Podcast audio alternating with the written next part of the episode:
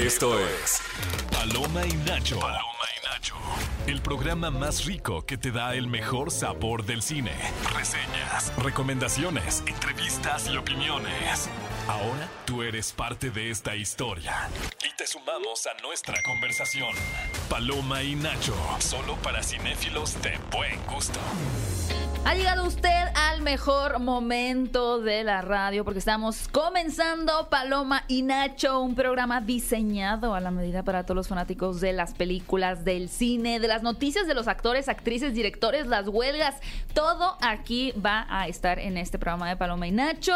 Detrás de los micro- mi- micrófonos, detrás de los micrófonos eh, nos encontramos, bueno, su servidora Gaby Mesa y mi queridísima Ale Rey. ¡Yay! ¡Qué emoción! Que venimos muy. Swifties el día de hoy. Swifties. Venimos muy Swifties porque la siguiente semana llega finalmente a Cinepolis, a voz tétrica, The Eras Tour a la pantalla grande. Sí, siento que todo este año ha sido alrededor de Taylor Swift. O sea, Sí. no se ha hablado de otra cosa mundialmente que no sea Taylor Swift. Incluso siento que Barbie, o sea, el Barbenheimer fue Ah, quizá el- claro. el evento cinematográfico como que empezó a movilizarse, no sé, por ahí de mm, marzo, ¿no? Como que ya empezaba a sonar Barbie y Oppenheimer. Después cuando se- nos enteramos que el estreno iba a ser simultáneo, era el Barbenheimer. Pero ya la gente como que ya le dices Barbie, es como, ya.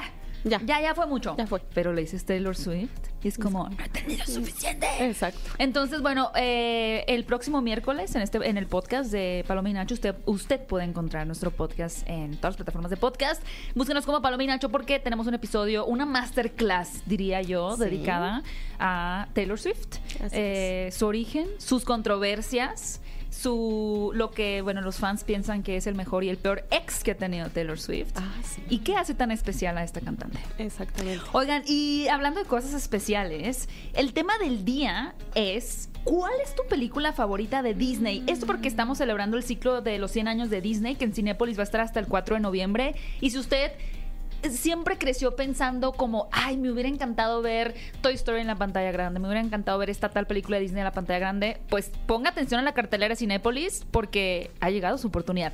Mi querida Ale, ¿cuál es tu película? Eso es como preguntarte cuál es tu canción favorita de Taylor Sí, Swift. Siento que, Pero ¿cuál es tu película favorita de Disney? híjole, es que la mía va a ser controversial, pero El jorobado de Notre Dame No, pero eso es hermosa. es hermosa.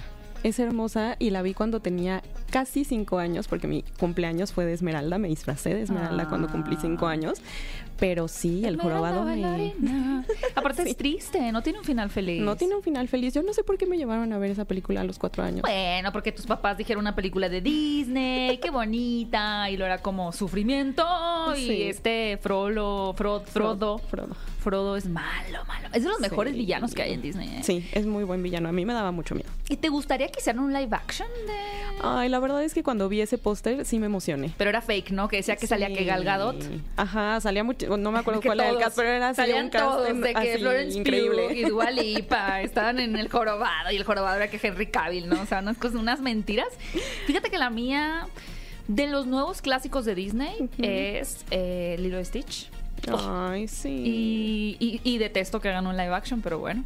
Híjole, es que va a estar bien raro, Qué ¿no? feo. Qué Siento que va a ser como me la pasé bien raro. Sí, sí, siento que va a ser muy extraño salir de esa película. Es- mira, haya ha habido ya live actions en donde la criatura es tierna, como Detective Pikachu. Mm. O sea, Pikachu es muy tierno, Detective Sí. Pikachu. Es como quiero uno de esos. Sí, pero sí. Stitch, como que no me lo imagino. Igual les queda muy bonito, ¿eh? Pues, pero pues ya viste la sirenita, les quedó espantoso el flounder. Exacto, Y el sí, no. Sebastián. Bueno, es que lo quisieron hacer muy real también al pobre Flounder. Pero ¿quién dice que no quieran híjole, hacer real a Stitch?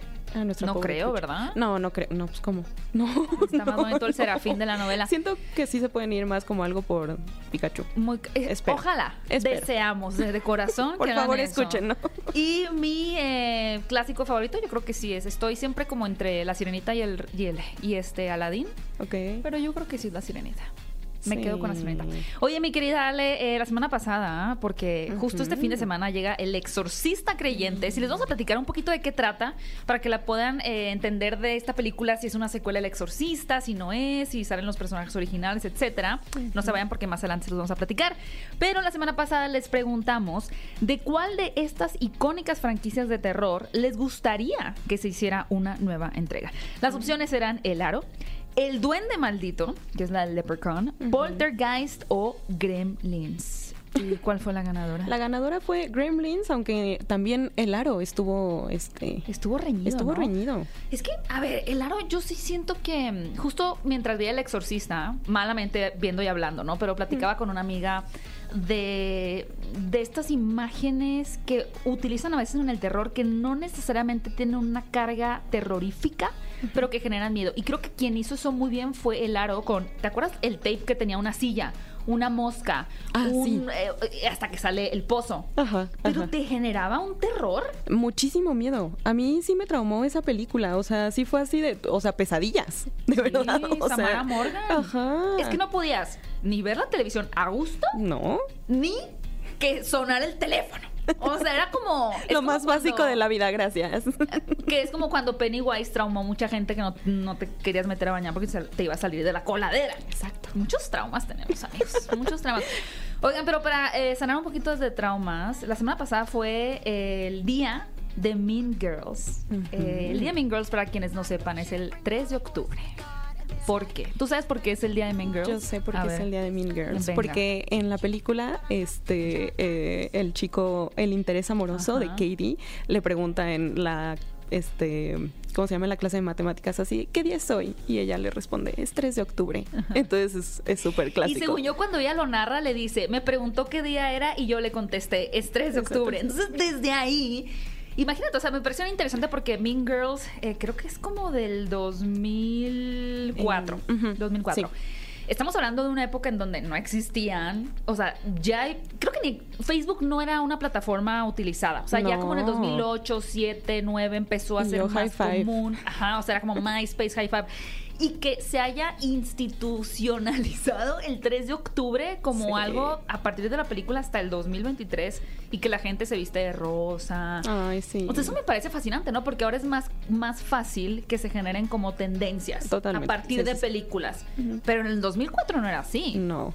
Y siento que también no, bueno, no sé si desde ese momento empezó, pero siento que, o sea, yo no lo empecé a ver probablemente hasta hace como unos que 10 años. Lo de vestirte de ajá. rosa. O- mm. Ajá, exactamente, lo del 3 de octubre, pero aún así, o sea, eso quiere decir que sí siguió como esta tendencia, ¿no? Que ahorita que dices eso me da mucha risa porque otra cosa que se hizo viral ya hace rato es el It's Gonna Be May de NSYNC de It's Gonna Be May. O sea, que lo que dices It's Gonna Be May, o sea, voy a ser yo, pero parece que dice May de May. mayo y también siempre que va a ser mayo es como vos ponen a Justin Timberlake de It's Gonna Be. El, me da uni- mucha risa. el único día del año que recordamos a Justin Timberlake, híjole, me van a... Pues ahorita reaparecieron en Sync, se reunieron. Sí, van a hacer mucha una, emoción. van a lanzar canciones nuevas. Sí. Bueno, la primera es por la de Trolls, ¿no? Trolls 3. Ajá, Sí. exacto, interesante. Pero te menciono Taylor, eh, Taylor Swift. ¿Qué al caso? Justin Timberlake. Es que, amigos, lo traigo en la cabeza. Te menciona Justin Timberlake porque hay un TikTok en donde él responde una pregunta que dice: ¿Qué cosa dijiste alguna vez mal que te ha perseguido el resto de tu vida? Y él dice: Me. O sea, la palabra me. O sea, dije May y para siempre it's gonna be May, ¿no? It's gonna be May. Y en TikTok ahora lo que les queremos compartir con respecto a Mean Girls es que Paramount decidió lanzar toda la película en TikTok. Que a mí es algo que me vuela la cabeza, que mucha gente me ha comentado como, ay, el otro día vi, hace cuenta, em, El Aro. Ay, ¿en qué Ajá. plataforma o en dónde en el cine la reestrenaron? No, en TikTok. Y lo, ¿cómo? Sí, Sí, así yo por partes. Y ahora hay un, incluso una, un software Ajá. que desarrollaron para convertir películas de horizontal a vertical. Ah, ok. Lo que hace es que tomas el punto central de la película en donde está sucediendo, según yo, la escena importante de interés y la inteligencia artificial rellena los bordes negros. Y así se pueden Ok. hacer las películas verticales. Ay, no. Pues, Híjole, la inteligencia artificial. Christopher Nolan no está contento. Mm, mm, Evidentemente no, y no solo No. Christopher Nolan. Pero, este, si usted quiere ver Mean Girls, digo, tiene muchas formas de verlo, pero si usted es un centennial que pasa todo el día en TikTok, vaya a la cuenta de Paramount Pictures y busque la cuenta de, más bien la cuenta de Mean Girls Sí. eh, oficial y van a poder ver en 23 clips esta película que tiene una duración de una hora con 47 minutos. Ok, no sé qué tanta, tantas ganas me dan de verla así, o sea, como en clips. Híjole, no. Igual antes de dormir, como que no la quieres ver toda, pero tal vez quieres ver la escena cuando llega ella disfrazada como de, de Ah, de- novia, ajá. como... Novia sangrienta, no sé Sangrienta, y dices, me quiero reír un rato, y Sí. buscas ese clip y ves ese clip. Mm, pues sí, podría ser, ¿por qué no? Sí, o algo por... ah, bueno, realmente lamento romperte el corazón, mi querida Ale, porque solamente estuvieron disponibles el 3 de octubre. Ah, Entonces habrá que esperar no. el siguiente año al próximo 3 de octubre. Qué triste. Ay, no si ni sabía esto. querías No, no la quería ver, la verdad. nada más estás haciendo drama. Oigan, eh, tenemos muchas más noticias que compartirles, chismecitos cinéfilos, así que no se vayan porque al regresar se los vamos a platicar. Por lo pronto, vamos a escuchar esta canción titulada Cambios Extraños, interpretada por Ricardo Murguía, eh, que pertenece a la película de Toy Story con motivo del relanzamiento que tendremos en pantalla grande, el ciclo de Disney por sus 100 años. Esto es Paloma y Nacho. Estás escuchando el podcast de Paloma y Nacho. Amigos, estamos de regreso aquí en Paloma y Nacho y bueno, ya les habíamos platicado un pequeño eh, chismecito que fue lo de Mean Girls, ¿no? Que subieron este esta película, bueno, más bien la película en TikTok.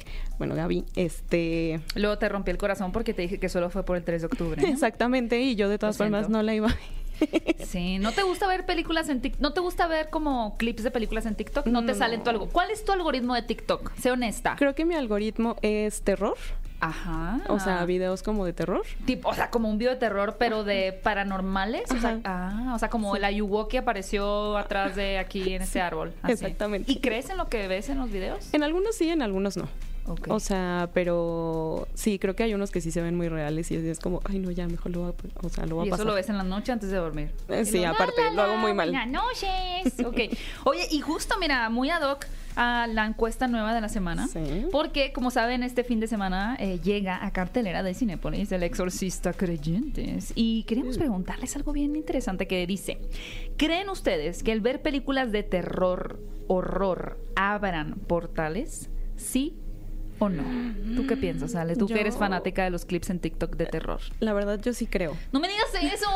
O sea, a ver, no había visto en 33 años la película de 1973 del Exorcista y me pareció buena idea. Debí haber ido a Cinépolis a verla porque estuvo el Sí. reestreno y ahí se queda el diablo. Pero dije, a ver, ahí está en mi, mi casa. La puse en mi casa. Ahora siento que abrí, tú dices que abrí una puerta en mi casa. O sea, depende, ¿sabes? O sea, yo sí tengo como mucha esta idea de intento no ver películas de terror en mi casa, no siempre sí las veo porque sí me gusta, pero creo que abre más como estos portales el hablar de cosas. ¿Sabes? O sea, el, el decir así de, ay, no, es que la otra vez en la noche escuché un ruido y pensé, o escuché pasos, o escuché no sé qué, y empiezas a contar como historias de terror de cosas que te han pasado y siento que eso sí abre como portales. Sí me sentí, bueno, sí. Bueno, amigos, vayan a las redes sociales de Paloma y Nacho en Twitter, Paloma-Nacho, y cuéntenos. ¿Cuál es la película que más miedo te ha dado? ¿El aro? Que comentábamos el bloque pasado. El aro me dio mucho miedo, sí, y me provocó pesadillas. ¿Y el bastante exorcista? fuertes. El exorcista, es que la vi ya muy tarde. Ay, O sea, yo la- bueno, sí, ya se- es que uno ya es más cínico con la edad y como que ya conoces el tema de los efectos prácticos. Pero yo no, yo de verdad no sé, no, no logro todavía como digerir que la gente vio esa película en los setentas. Yo sé que se desmayaban en sí, el sí, cine, sí. pero de todas maneras es como, ¿cómo soportaron? ¿Cómo aguantaron? No, pues la gente se desmayaba, ¿no? Es que son muchos elementos ahí, o sea, digo, la creencia religiosa también estaba a tope. O sea, no es como ahora que mucha gente es agnóstica o que no, no, pues no cree en esas cosas, ¿no? En ese momento era todos parejo, ¿no? Exacto. O sea, Sí, el no. diablo existe y se le metió a la niña y se me va a meter a mí. Por verla. Bueno, más adelante les contamos de la secuela. Pero hablando de cosas terroríficas, no sé si te acuerdas, Ale, habíamos comentado en este programa eh, que la película de Barney, a ver, contexto. Eh, Mattel está desarrollando películas. La primera y la prueba de fuego y que pasaron con creces fue Barbie. Entonces están desarrollando más películas de su propiedad, ¿no? Una de ellas es Barney. Y se había dicho que iba a ser una película extraña, ¿te acuerdas? Sí, sí, sí. O sea, habían dicho que, o sea, como que en algún momento se planteó hasta como esta idea, creo, como que podía ser como esta de Winnie Pooh, o bueno, nosotros lo llegamos Winnie a Pooh, miel y pensar. sangre. Pero al final, es que ¿cómo puedes hacer a Barney así también? Aunque cómo lo puedes hacer más real también. A ver, eh, el director de la película había, había dicho que iba a tener un corte al estilo de las películas de A24. esta, esta A24 es una productora, como saben, ha traído películas como La Bruja, como Get Out, como Midsommar, o sea, películas que sí, Sí. tienen tintes de horror psicológico. O sea, películas perturbadoras, vamos a llamarle, ¿no? Hereditary. Hereditary. Quizá la menos perturbadora sea eh, los, los eh, espíritus de la isla de Banshees of Finishing. Sí. ¿Es de A24 esa? Eh, según yo sí. Ajá. Ajá. Y todo en todas partes al mismo tiempo. Ah, claro. Esa no es perturbadora, No. es linda. Pero resulta que el CEO de Mattel, que es ese señor que se llama Ainon Craze, dijo que no se dejarán llevar por los comentarios de que iba a ser una película rara, que no. Él, él dice. Sí. Barney va a tener un acercamiento fresco y divertido, muy entretenido y orientado hacia la cultura que mueve al personaje. No será una película extraña. Yo No pienso que, a ver, Barney es un dinosaurio que vive en tu mente. O En sea, nuestra mente. para empezar. Yo siento que ahí te da permisos para así hacer una película medio esquizofrénica, ¿no? Sí, claro, por supuesto. Pero luego, como no puede Mattel? O sea, con Barbie ya se la jugó. O sea, se jugó a hacer una película de una muñeca, pero hablando del patriarcado, sin embargo, Barbie siempre ha tenido el objetivo de decirle a la mujer, tú puedes hacer lo que quieras hacer. Y creo que aparte Barbie siempre está, o sea, es muy actual, ¿sabes? O sea, como que no es que haya pasado de moda con el, con el tiempo. O sea, siempre hay Barbies presentes, ¿no? Las niñas salen, o sea, sabes de Barbie. Pero siento que Barney, me iba a confundir, siento que Barney, o sea, ya no... O sea, como que si no lo viste cuando tenías cinco años, Ajá. o sea, ahorita los niños de cinco años no saben quién es Barney. Entonces, Pues ¿a quién le vas a puede hablar? ser algo así como, ¿por qué me olvidaste, amiguito? Ay, ¿No? por, Como- por eso, Winnie Pooh, miel y sangre, otra vez. Yo siento que sí podría ir de como alguien que vio Barney de niño y lo está deprimido y luego se lo imagina otra vez y se le aparece. Bueno, no sé. Como Bing Bong. Porque En- no veo una película exitosa de. Barney siendo melosa y empalagosa. Híjole, no, ¿Quién o sea, quiere ver eso? No, no, no, no, y es que aparte vuelvo a lo mismo, o sea, ya, o sea, quien, quien creció con Barney, o sea, como que pues ya no, no te llama la Qué atención. raro, verla, ¿no? Una película de. Barney. Sí. Como que directo a, a cassette. No sé si directo a plataforma. Bueno, pues vamos a ver qué pasa, pero pues está interesante ese tema. Oigan, y el tema de la inteligencia artificial, digo, contexto, afortunadamente ya terminó la huelga de guionistas. Gracias. Ah, Fíjate que mucha gente, y no sé qué piensas tú, Ale, pero mucha gente pensaba que iba a acabar primero la de los actores que la de los guionistas. Yo no, yo la verdad sí pensé que primero iba a acabar la de los guionistas. ¿Por qué?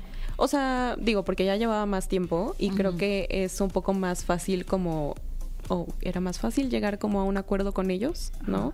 Y de los actores siento que sí está complicado, sobre todo por este tema de la Es- inteligencia artificial. Es que había estos rumores que, o bueno, rumores, más bien fuentes confiables, que decían que los productores iban a jugar esta estrategia de pues que se mueran de hambre y cuando ya no tengan dinero, pues que feos. ellos, sí, que ellos nos rueguen el que ya se acabe la huelga en cuanto a los escritores. Por eso pensaba yo que iban a dejar más tiempo sin llegar a un acuerdo, pero pues ya vimos lo que le pasó Drew Barrymore. O sea, Drew Sí. Barrymore tiene su talk show. Eh, ella decide regresar durante la huelga de guionistas y se la arman, pero tan grave que creo que ya se canceló. el show. Sí. O sea, Pues no, no que se haya cancelado, no sé, o sea, pero lo que anunció fue que ellos ya no quieren regresar a, a, o sea, participar ahí con ella, ¿no? O sea, ya no quieren escribir. qué triste. Pobrecita es que Drew sí. Barrymore. O sea, Pues siento sí. que ya lo hizo con una buena intención, pero le salió el tiro por la culata. Sí, porque aparte ya faltaba nada. Exacto, pero bueno, ya terminó la, la huelga de guionistas, Ay, afortunadamente, pero sigue la de los actores. Y una de las cosas, como bien dice Ale, que es uno de los ejes centrales de lo que están reclamando los actores, tiene que ver con la inteligencia artificial por parte de los guionistas y que también ya se quejó el sindicato de escritores, como el escritor de eh, Game of Thrones, que es George R. R. Martin. Incluso buscando demandar al chat GPT, ¿no? Porque, oye, pues el chat toma como referencia nuestros textos, a quién le están dando el beneficio, nada, nada. Y ahora, uno de los recientes polémicas fue que como que un anuncio de... mm, Bueno, un anuncio en Estados Unidos utilizó sin consentimiento la imagen de Tom Hanks generada con inteligencia artificial. Sí, creo que era algo como de, de un dentista o algo así. Ah. Y este, o sea, por. Siento que se lo- así como que era un niño de 25 años, 23, de que tiene un tío dentista. Ajá. Y fue como, mijito, ¿me puedes hacerlo? Sí, tío, yo te lo hago. De que deepfake, Tom Hanks, así, en su consultorio y se le hizo fácil y lo puso en internet. Exactamente, y pues al final final ah, salió Tom Hanks a decir que pues eso no estaba bien, ¿no? O sea, que obviamente va a haber represalias, o sea, va de, creo que va a demandar, ¿no? O sea, porque sí, ¿no? No tienen por qué usar su imagen cuando él no la está autorizando. ¿no? Y entonces, pues sí, eso fue, eso fue lo que pasó, que también, de hecho, pasó con este la hija de Robin Williams, que al final creo que están usando también, no sé si su imagen o su voz. Creo que con motivo de los 100 años de Disney, como que querían hacer un relato de algo, como que iba a haber ahí una producción específica en donde estaban buscando al genio de Aladdin. O sea, vamos a decir, vamos a hacer un recuento de las historias y el que nos va a llevar en ese trayecto para presentarlas es el genio de Aladdin. Y pues, ¿quién es la voz del genio de Aladdin en Estados Unidos? Robin Williams. Y no sé si ustedes han escuchado, hay un documental de Andy Warhol que narra sus diarios con la voz de Andy Warhol. Eh, Sí. Que lo, supongo que ahí la familia dio permiso, pero lo que hicieron fue recuperar como videos, grabaciones, llamadas que tenían regis- registradas de él y con inteligencia artificial hacer que él mismo narrara su diario. Digo, es interesantísimo, pero pues, pues es un muerto. raro. Sí. Pues sí, es un muerto narrando Sí. un diario que además era privado, ¿no? Es como, debería de estar escuchando esto, no lo sé. No, siento que no. Pero sí, o sea, es que eh, siento que es una línea bien, bien delgada, o sea, como que hay cosas para los que no se debe de usar, ¿sabes? O sea, y sí, el, el querer como, eh, como usar una imagen que no está autorizada, o la voz, o lo que sea, es que sí está bien raro. Pero aparte, bueno, vamos a decir, falleces, te moriste, no Frank Sinatra. Su música la sigues poniendo en tal. No, es hacer algo nuevo. Es que eso es lo que a mí me parece perturbador. O sea, es como, te moriste y tu voz es, está siendo recreada para otros fines que ni, pues ya ni tú vas a saber, pero es algo nuevo. Se están creando a partir de, de nada, pero de todo. Ajá. Siento que esa es la verdadera eternidad ahora. Lo que se hace con tu archivo. Sí. Cuidado con lo que tuitean, amigos. Cuidado con lo que, cuidado con lo que dicen. Uy, no, ya No, perdí. Aquí decimos muchas cosas. Aquí pueden hacer un montaje de lo que quieran. Estás escuchando el podcast de Paloma y Nacho. Estamos de regreso en Paloma y Nacho. Y queremos preguntarle, ¿usted qué tantos libros lee al mes? Eh, no es cierto, esto no es, no, no lo queremos poner la daga en el cuello. Siento que es una pregunta incómoda esa, ¿no? Sí, es una pregunta Porque la incómoda. verdad, te voy a decir una cosa. Muchas veces la respuesta es cero. Sí. Muchas veces la respuesta es cero. Algo que a mí me ha generado mucho conflicto es que en la primaria, por lo menos en la que iba yo, nos hacían leer libros que, o sea, a ver, que son importantes y que son parte de la cultura eh, y que son textos que han trascendido, ¿no? El diario de Ana Frank. O sea, ¿tú crees que una niña de seis años va a dimensionar? O sea, yo nada más leía como, ¿quién te me va a visitar? Mañana es luego estoy, o sea, no, no dimensionaba lo que era eh, Híjole, eso. Y es que a mí más bien me hacían así de, ve a la biblioteca y escoge tu libro. Y yo, "Mm, el principito. O sea, Bueno, eso no estaba tan no mal. estaba tan mal, pero pues ya cuando lo leías por quinta vez y ya te decían como, no, ya tienes que leer otra cosa. O sea, que haz la tarea de un libro y siempre volvías a escoger el principito. Ajá, exactamente, hasta que salió Harry. Potter. Hasta que salió. Hasta que salió. Creo que fue la... Y lo hemos platicado, ¿no? En este espacio. Creo que Harry Potter, quizá Twilight para otras personas, o Percy Jackson, etcétera, los Juegos del Hambre, eh, ha sido una introducción. Fue, fue ahí la verdadera introducción de los niños adolescentes a la literatura.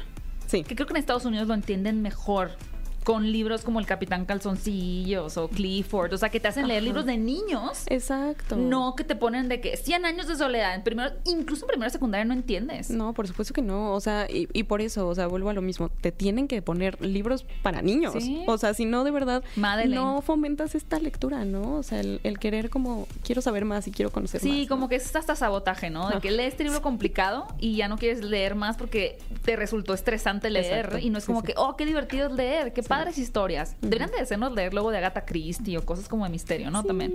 Pero bueno, ¿por qué estoy hablando de esto en un programa de cine?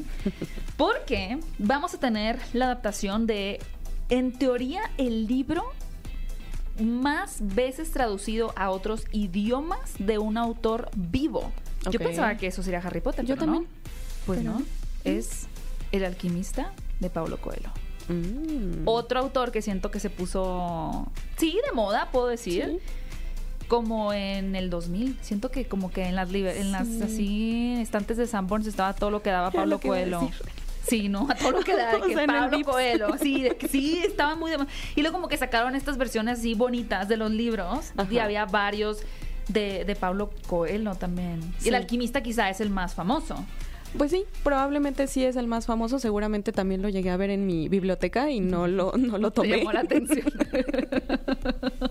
bueno, pues si nunca viste la historia, eh, trata de este chico que va como en busca de diferentes tesoros. Te voy a ser muy honesta, yo lo leí y no, o sea, porque, claro, te lo recomiendan adultos, es como, es que es muy transformador, porque te enseña a seguir tus sueños y tal, pero pues de niño tú quieres leer Harry Potter Exacto. o quieres leer cosas de aventura y no lo entendí, entonces quizá le dé otra oportunidad, pero van a hacer una película y lo que es interesante es que la persona que va a escribir este, esta cinta nos ha traído también, por ejemplo, la obra de Harry Potter en The Cursed Child. O sea, es, es la misma persona que, que escribió esa, esa obra. También escribió Enola Holmes, Ujú. esa que tenemos en plataforma de streaming. Y, y recientemente también él adaptó en serie His Dark Materials. Dark Materials, y esta película de Nicolas Cage que a mí me, me encanta, que es National Treasure, en donde va en búsqueda. Mm. Que creo que hay un vínculo, ¿no? O sea, Sí, como. sí, exacto. Digo, tiene experiencia con fantasía.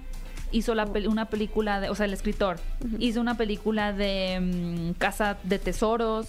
Harry Potter, Sí, o sea, como que creo que fue una buena selección de de, de escritor. Ajá. Igual es buena la película del alquimista. Pues sí, pero se supone que mucha gente ya ha adquirido estos este derechos y no, no ha logrado como ver la luz, ¿no? Entonces, ¿Qué crees que sea lo que los detenga?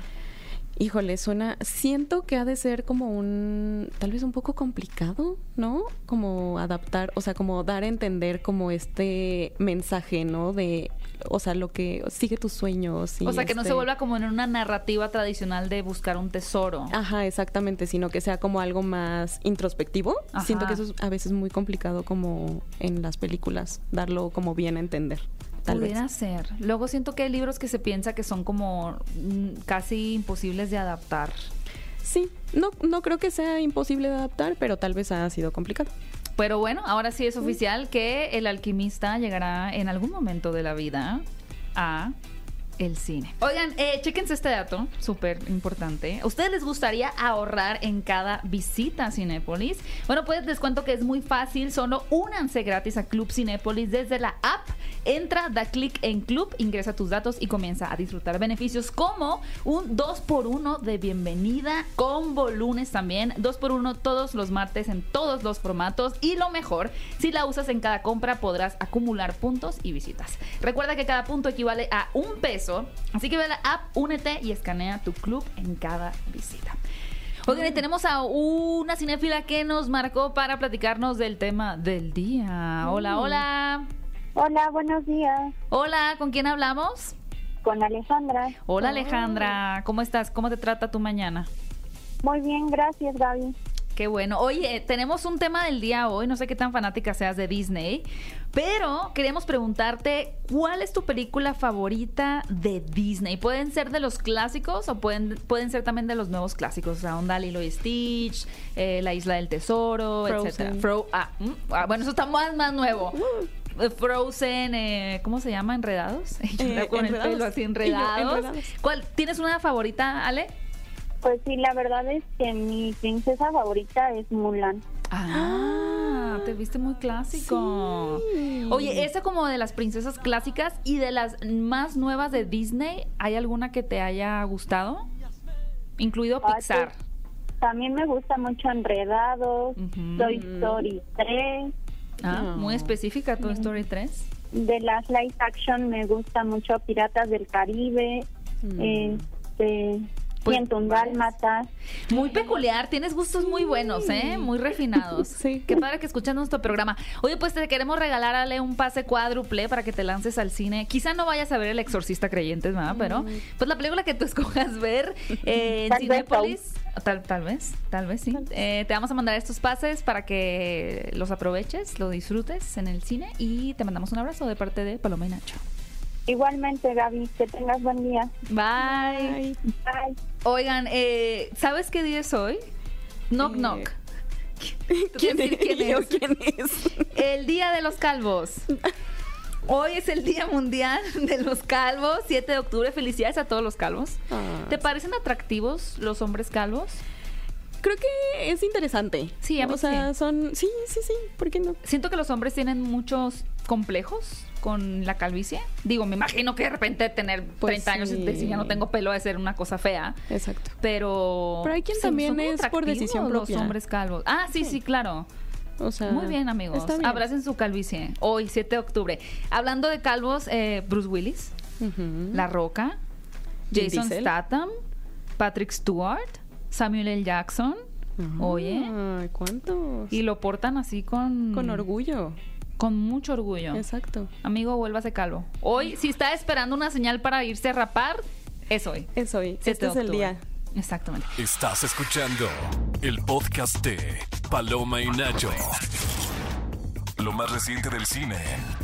Paloma y Nacho. Amigos, pues estamos de regreso aquí en Paloma y Nacho y ahora sí llegó eh, esta sección de los estrenos de la semana y tenemos una película bastante terrorífica, diría yo. ¿Cómo va la tonadita? Es que yo la acabo de ver. Híjole. Pues, Una vez estaba en la playa y había una, un concurso en la alberca. Ya sabes, como para entretener a los gringos, ya sabes, como concursos. Y el concurso consistía en adivinar las, los soundtracks de las películas, pero con tonadas. Ok. Eh, por ejemplo, tiririn, tin, tiririn, tin, tiririn, Ah. tin, tiririn, tin. No, Piratas del Caribe. Piratas del Caribe. Y pusieron El Exorcista y yo, ¿cuál es esa? Yo que Halloween. O sea, por tanto me evidencié de que nunca había visto la película original. Eh, y es Pero es- como Pero se es me más, clásica, más clásica, ¿no? O sea, como que pero se me, siento que se me olvidó.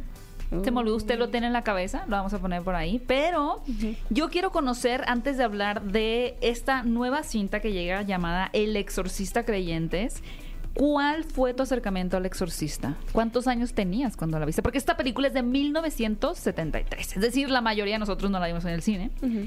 Eh, Sí. sino que ya o en la tele o en VHS o en DVD o en YouTube.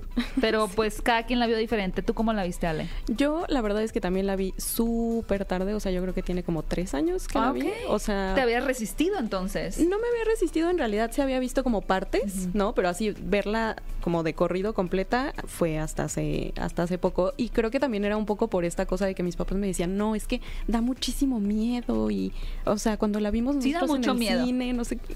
O sea, sí da, sí está bien fea. No, sí, sí está fea, sí está fea, pero como que por eso yo creo que yo me había resistido tanto a verla y cuando la vi la verdad es que tenía mis expectativas tan altas. Bueno, Sí, ok.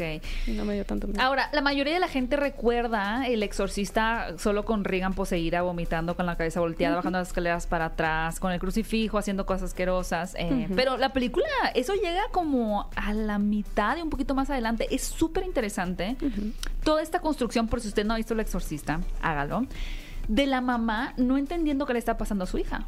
O sea, la Sí. niña juega con la Ouija, es como, ah, sí, la mamá hasta le dice, ay, ¿cómo se usa esto? Ah, pues le preguntas a Oogie Boogie y se mueve. Ah, ok, todo bien, ¿no? Y el, el tema es que hay un artefacto ahí que encontraron en, en unas excavaciones que también toma como 20 minutos de la película que te presentan Sí. eso, que si tú te lo topabas en el Canal 5 no pensabas que era el exorcista, era como, ah, Sí, esta no. película de arqueólogos. Y creo que es bastante traumático cómo someten a Regan a estos tratamientos para tratar de entender qué le está pasando en el cuerpo, en el cerebro, ¿no? Como que todo es muy invasivo, muy Sí. violento, hasta que llega esta parte de la posesión, pero que es súper interesante. Y lo que tenemos ahora es una especie de soft reboot, lo llamaría yo, porque es lo que hizo también el mismo director de esta película, que es David Gordon Green, con Halloween. O sea, Halloween tuvo su entrega de John Carpenter, Ujú. Que fue en los 70s también. También. Y luego hubo un montón de películas, Halloween 2, Halloween 3, Halloween quién sabe cuántas. Y lo que hicieron fue decir, hagan de cuenta que no existe ninguna más que la original y vamos a hacer una secuela de esa película. El Exorcista también tuvo secuelas, Sí. que tuvo- tengo entendido que son muy malas. Mm, Tengo Sí. entendido que son Sí. malas. Entonces lo que hacen ahora es tomar la original. Incluso eh, una de las, bueno, quien interpreta a la mamá de, de, de Regan aparece en esta nueva entrega. Así es. Y lo que hacen es ahora presentar la posesión de dos niñas. O sea, dos niñas que salen de la escuela, por dos, dos por uno. Salen de la escuela, se van al bosque. Una de ellas quiere contactar más o menos como con su madre y la otra, le- o sea, le dice, yo escucho a mi mamá y la otra no le cree y dice, ah, pues a ver si es cierto, A ¿no? ver, quiero escucharla también. Y pues cortea, las niñas llegan poseídas a la casa. Sí, o sea, y creo que me o sea, es muy interesante como este planteamiento de se van al bosque y ellas creen haber estado nada más un par de horas, ¿no? Perdidas y resulta que, o sea, pe- eh, pierden esta noción del tiempo y resulta que son tres días, ¿no? Lo que desaparecen. Una de las cosas que más me gustó de esta película, eh, no le vamos a hacer ningún spoiler, pero es que ya no se casan solo con la idea del ritual cristiano. ¿A qué me refiero? A que en la original pues es el padre, la iglesia católica.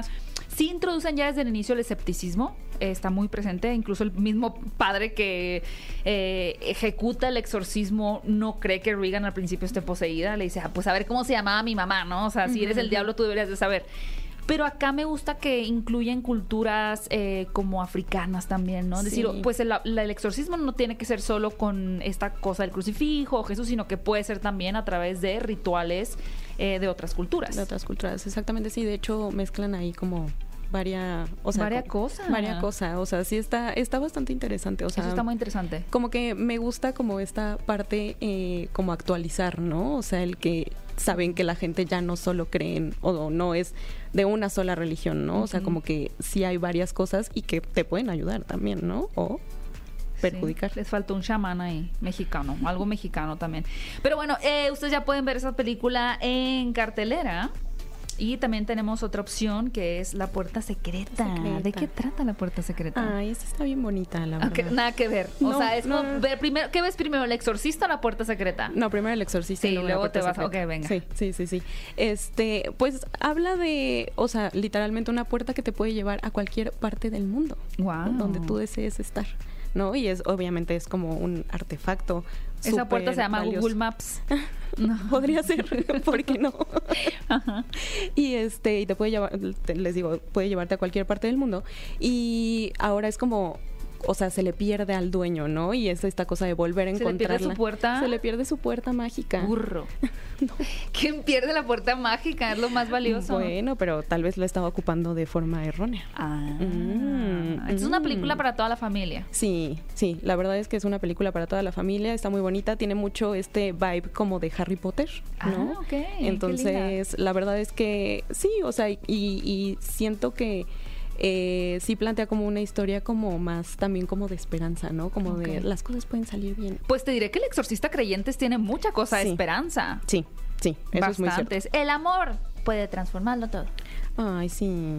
sí la cierto. original no lo tenía. No. La original, de hecho, es, es tétrica de inicio a fin.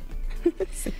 Oigan, tenemos el eh, ciclo de Disney.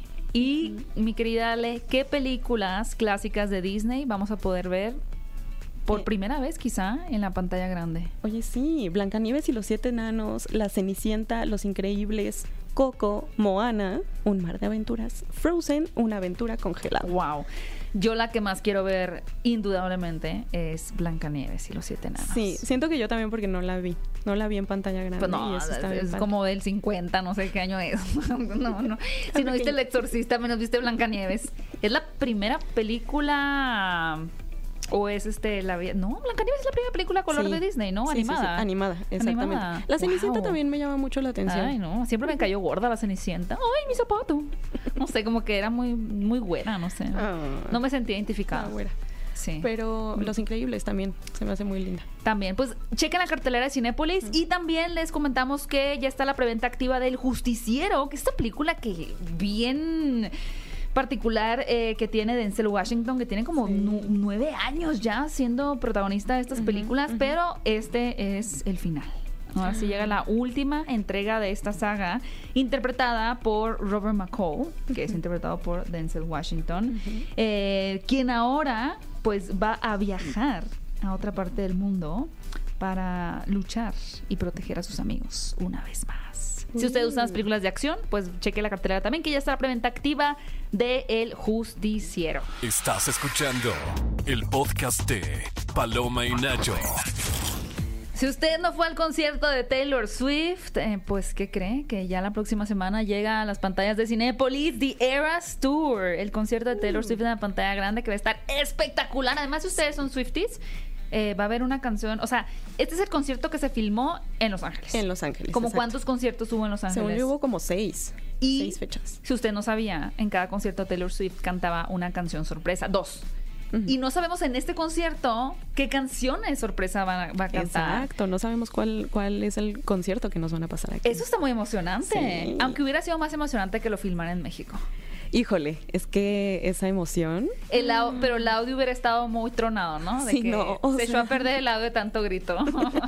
Oigan, pero si ustedes van a ver el concierto a Cinépolis, eh, taguenos, arróbenos Sí. también a Cinépolis, a Paloma y Nacho, que estaremos viendo sus historias. Y si les gusta también, obviamente, Taylor Swift, los invitamos a que escuchen un podcast que tuvimos con el Club de Fans de México. Eh, ustedes pueden encontrar su cuenta en Twitter que es arroba tayswiftmex 2 y platicamos con Ingrid, con Celi, con Liliana, con Ángela y con Itziar sobre todo de Taylor Swift. Exactamente, ellas muy fans. Muy fans. Como dices tú, fue una masterclass. Fue una masterclass de Taylor Swift en una hora. Les va a Sí. encantar este podcast. Lo pueden escuchar a partir del próximo miércoles 11 de octubre. Ya va a estar disponible en Palominacho.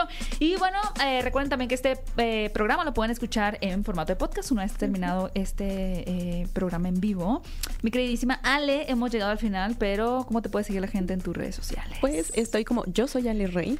Y yo estoy como arroba Gaby Mesa 8. No olviden seguir la cuenta de Paloma y Nacho para que eh, nos respondan la encuesta de la semana. Sí. Sobre si creen que ver películas de terror abre portales, sí o no. Bueno, abre puertas. y esto lo pueden contestar en la cuenta de Paloma-Nacho en Twitter. Nos escuchamos próximo sábado en punto de las 10 de la mañana en esto que es, por si no le quedó claro, Paloma y Nacho. Esto fue el podcast de Paloma y Nacho. Paloma y Nacho. Reseñas, recomendaciones, entrevistas y opiniones. Paloma y Nacho. Solo para cinéfilos de buen gusto. Escúchanos en vivo todos los sábados a las 10 de la mañana en Exa FM 104.9.